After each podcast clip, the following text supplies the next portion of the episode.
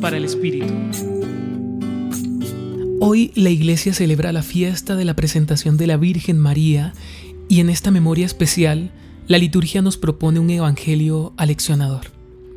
Jesús hablaba a la gente cuando se presenta su madre y sus hermanos, y Jesús le dice a todos, Estos son mi madre y mis hermanos.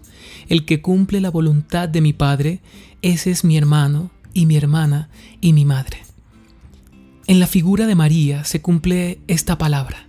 Ella cumplió la voluntad de Dios a cabalidad, una mujer de fe, humilde, pequeña, dedicada al servicio de los suyos y la formación del Hijo de Dios, es decir, una mujer de amor y para el amor.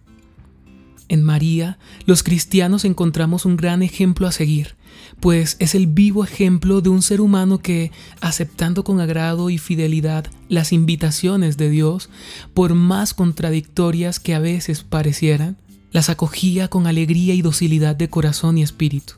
Hoy Jesús nos invita a ser de su familia y a ejemplo de su madre, estar dispuestos para Dios en todo aun cuando a pesar de los reproches del mundo ante la llamada de Dios, podamos donarnos al servicio del otro en la construcción del reino de Dios.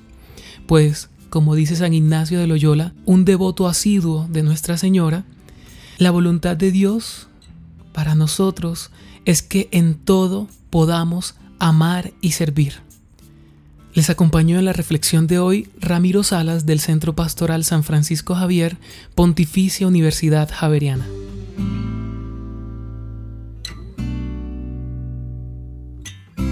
Escucha los bálsamos cada día entrando a la página web del Centro Pastoral y a javerianestereo.com.